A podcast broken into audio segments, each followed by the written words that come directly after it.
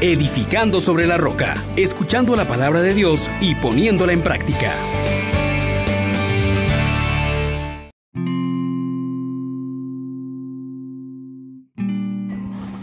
Paz y alegría. En Jesús y María le saluda su hermano Juan Elías y hoy damos muchísimas gracias a Dios por la figura de San José, el Padre que ha cuidado de Jesús y le ha enseñado a caminar en la fe en medio de los hombres. Pidamos al Espíritu Santo para que nos acompañe, diciéndole, oh gran poder de Dios, enciéndenos en tu fuego el amor. Oh Espíritu, que vienes de lo alto, llénanos de Dios. Oh Espíritu, óleo santo, úngenos en el amor. Hermanos, meditemos hoy con el Salmo 88, versículos del 2 al 5 el versículo 27 y el 29. Cantaré eternamente las misericordias del Señor. Anunciaré tu fidelidad por todas las edades. Porque dije, tu misericordia es un edificio eterno. Más que el cielo has afianzado tu fidelidad. Sellé una alianza con mi elegido, jurando a David mi siervo. Te fundaré un linaje perpetuo. Edificaré tu trono para todas las edades. Él me invocará, tú eres mi Padre, mi Dios, mi roca salvadora. Le mantendré eternamente mi favor y mi alianza con él será estable.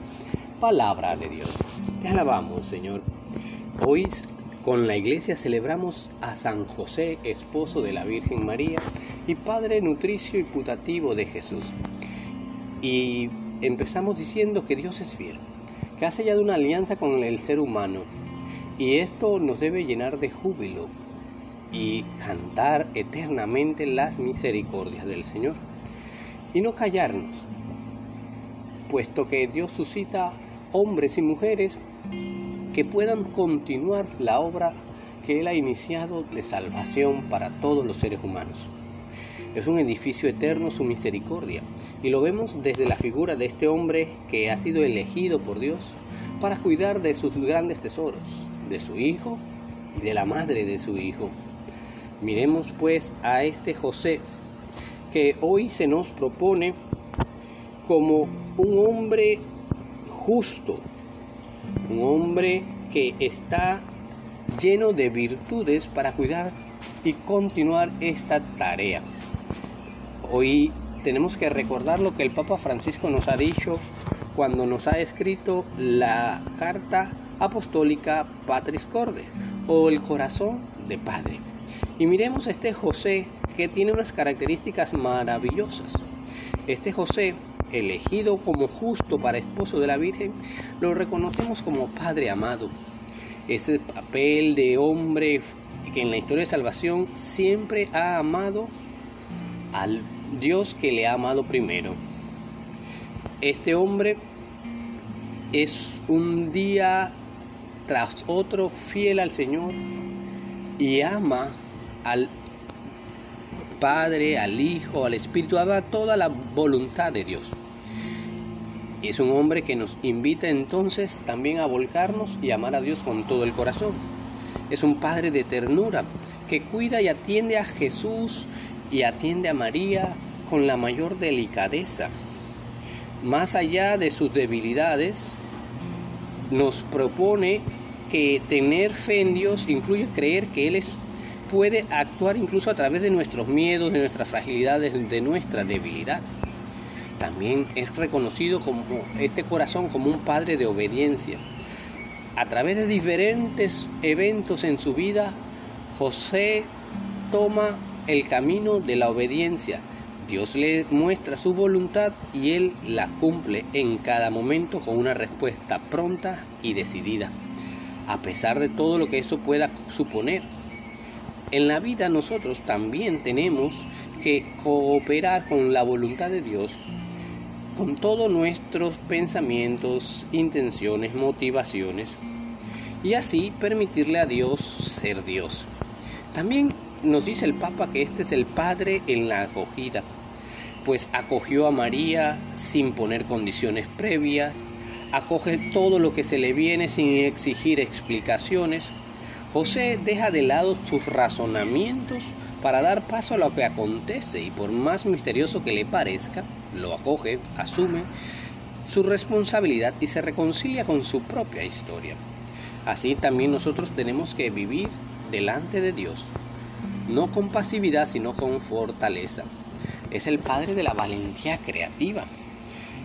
José, pues, es este hombre que en todo momento está activo en la salvación. Dios actúa ante el crimen por la valentía de José. No es que necesita hacer un milagro.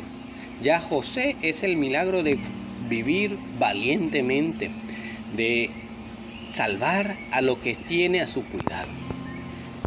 También podemos decir de José que es el padre trabajador. Se ha destacado como el carpintero, el tecton, el hombre que provee. Él, Jesús aprende el valor, la dignidad y la alegría que significa comer el pan que es fruto del propio trabajo. Es una virtud propia del plan de la salvación, el trabajo. Desde allí aprendemos la entrega, un servicio a la sociedad, podemos sustentar cada día a nuestra familia. Nosotros podemos entonces aprender a trabajar con dignidad. Y también es el Padre en la sombra. José nos enseña que no busca protagonismo. Él también se muestra como la sombra del Padre Celestial, en la que Jesús va reconociendo al Padre. San José se presenta en modelo de toda paternidad, una tarea que incumbe a todos, pues todas las veces que alguien asume la responsabilidad de la vida de otro, en cierto sentido ejerce la paternidad. Y la felicidad de José no está en la lógica del autosacrificio, sino en el don de sí mismo. Nunca se percibe en este hombre la frustración, sino la confianza. Su silencio persiste no contempla quejas, sino gestos concretos de confianza. Pues hoy, al celebrar a este hombre, también nosotros digámosle a Dios, aquí estoy Señor, para hacer tu voluntad, con cariño, con entrega, con valentía, con obediencia, no buscando protagonismo, y que sea Él quien haga en nosotros la obra maestra que Él se ha creado. Bendiciones para todos.